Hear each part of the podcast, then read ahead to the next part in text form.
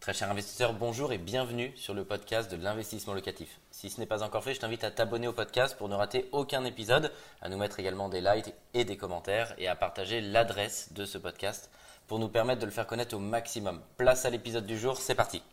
Bienvenue sur Investissement Locatif, la chaîne des investisseurs immobiliers. Je suis très heureux de vous accueillir pour cette émission exceptionnelle en plateau où on va parler de comment doper sa rentabilité en transformant une maison en plusieurs appartements. C'est un sujet technique, je vais pouvoir en parler en plateau avec mon invité, Maître Mario Gonzalez. Bonjour. Bonjour. Merci d'avoir accepté mon invitation. On va parler d'un sujet qui est technique et qui intéresse nos téléspectateurs parce que c'est vraiment la capacité à augmenter la rentabilité d'un bien immobilier et notamment, par exemple, de prendre une maison et de la diviser en plusieurs appartements.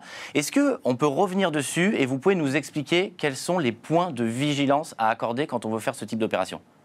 Bah, il y en a plusieurs, puisque c'est une opération immobilière qui est complexe. Donc la première euh, mise en garde, elle relève surtout des règles d'urbanisme, puisque depuis la loi Allure, vous savez qu'il y a potentiellement pour certaines communes la possibilité de délivrer une autorisation de diviser un bien immobilier. Donc la première vigilance est de s'assurer que dans sa commune, il n'y ait pas ce type d'autorisation qui s'applique. D'accord, donc point numéro un vraiment pour nos, pour nos téléspectateurs, que ça puisse vraiment leur donner le, maximum de valeur. Euh, il faut quoi S'adresser à l'urbanisme de, la commune dans laquelle ils sont? Absolument, au service de l'urbanisme de la commune euh, en question. Généralement, euh, c'est le même service qui instruit les permis de construire. Alors on va se mettre dans l'hypothèse d'un cas favorable, donc la commune, potentiellement, il y a la possibilité de, le faire. Quelles sont les étapes d'après? Alors, l'autorisation de division, ce qu'elle vise, c'est à s'assurer que les conditions de la division légale sont réunies. Puisque, indépendamment de l'autorisation ou pas, de toute façon, la loi Allure et le Code de la construction et de l'habitation prévoient des, euh, des, conditions légales pour pouvoir diviser une maison ou un appartement en plusieurs euh, locaux à usage d'habitation. Euh, c'est les articles, alors, petite mise en garde d'ailleurs, puisqu'il va y avoir une, il y a une réforme de, 2020, donc petite mise en garde. Actuellement, ce sont les articles L106.7 du Code de la construction et de l'habitation qui vont bientôt passer et devenir les articles L126-17 du Code de la construction et de l'habitation et qui prévoient les conditions très précises dans lesquelles on peut diviser. Et ce que vous dit la loi, c'est que d'une part, vous ne pouvez pas diviser un bien qui est en situation de péril ou qui euh, porterait atteinte ou potentiellement pourrait porter atteinte à la sécurité de ses occupants.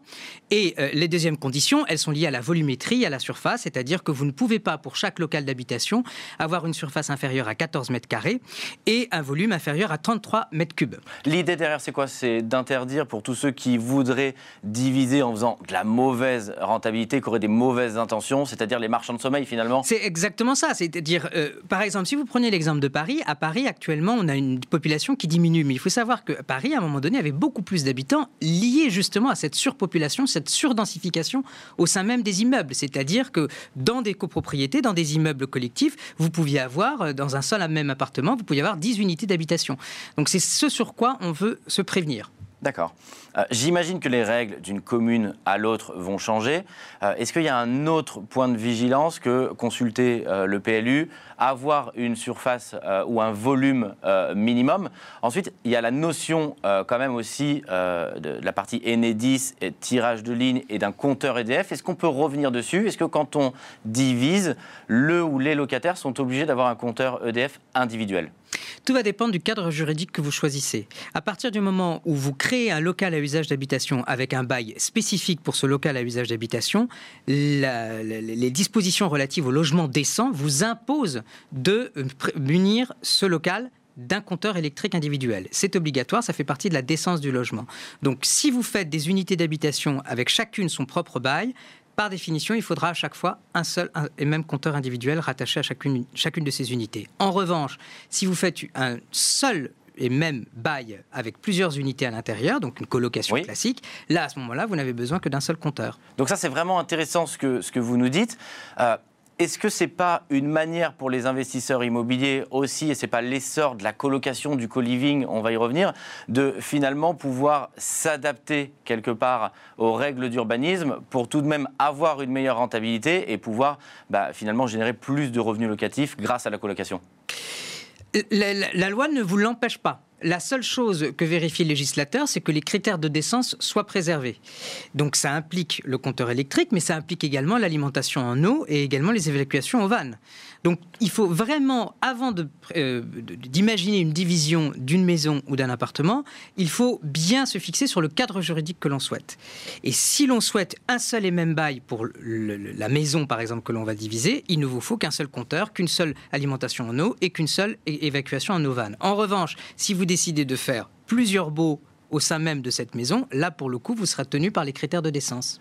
Euh, une autre question, on entend un petit peu tout euh, et son contraire sur le sujet de la cuisine, c'est-à-dire est-ce que le fait de mettre une cuisine à l'intérieur euh, de l'appartement fait que finalement, bah, je dois me conformer à l'urbanisme et que ça devient, en tout cas dans la réalité, une unité d'habitation? Est-ce qu'on peut, je peux avoir votre avis là-dessus sur le fait de la cuisine? Est-ce que si je la mets de manière collective, aucun problème? À partir du moment où j'ai un seul compteur EDF, une seule unité d'habitation, est-ce que j'ai le droit de mettre des kitchenette par chambre Rien ne vous en empêche, absolument rien, mais ce sera toujours le même cadre juridique qui va prévaloir. Donc, euh, si vous faites un seul et même bail, rien ne vous empêche de faire des petites kitchenettes individuelles, mais vous aurez un seul branchement électrique, une seule alimentation en eau, etc., etc. Et vous pourrez donc avoir une cuisine commune. Mais en revanche, si vous décidez de faire des baux distincts, vous avez l'obligation de prévoir une cuisine individuelle, puisque dans les critères de décence, vous avez l'obligation de mettre à disposition un évier et euh, une plaque de cuisson il y a un essor formidable sur le marché de l'investissement immobilier. On en parle euh, de plus en plus. C'est ce qu'on fait aussi euh, au sein de cette émission. Euh, votre avis sur les contentieux Est-ce qu'avec la colocation, euh, les maisons à diviser, le fait de transformer une maison et d'en faire de la colocation, du co-living, c'est-à-dire pour ceux qui nous regardent, de rajouter beaucoup de services en plus euh, de la colocation.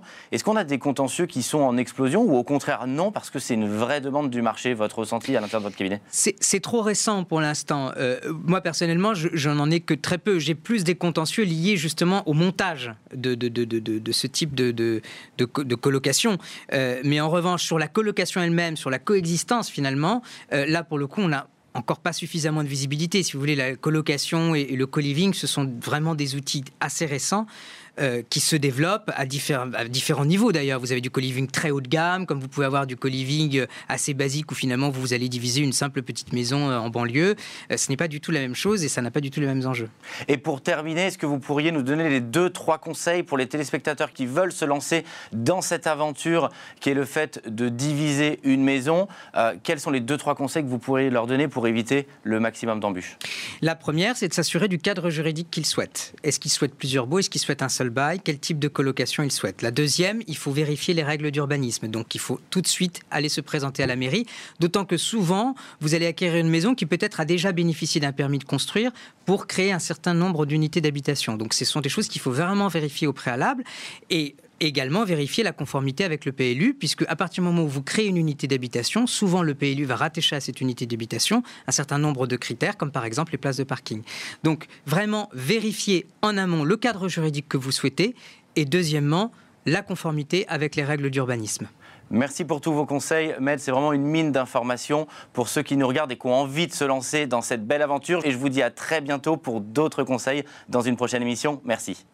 Un grand merci d'avoir suivi cet épisode jusqu'au bout. Je te donne rendez-vous pour un prochain épisode. Si ce n'est pas le cas, abonne-toi au podcast, partage-le, mets-nous un like et tu peux également retrouver plus de conseils sur YouTube avec plus de 300 vidéos gratuites.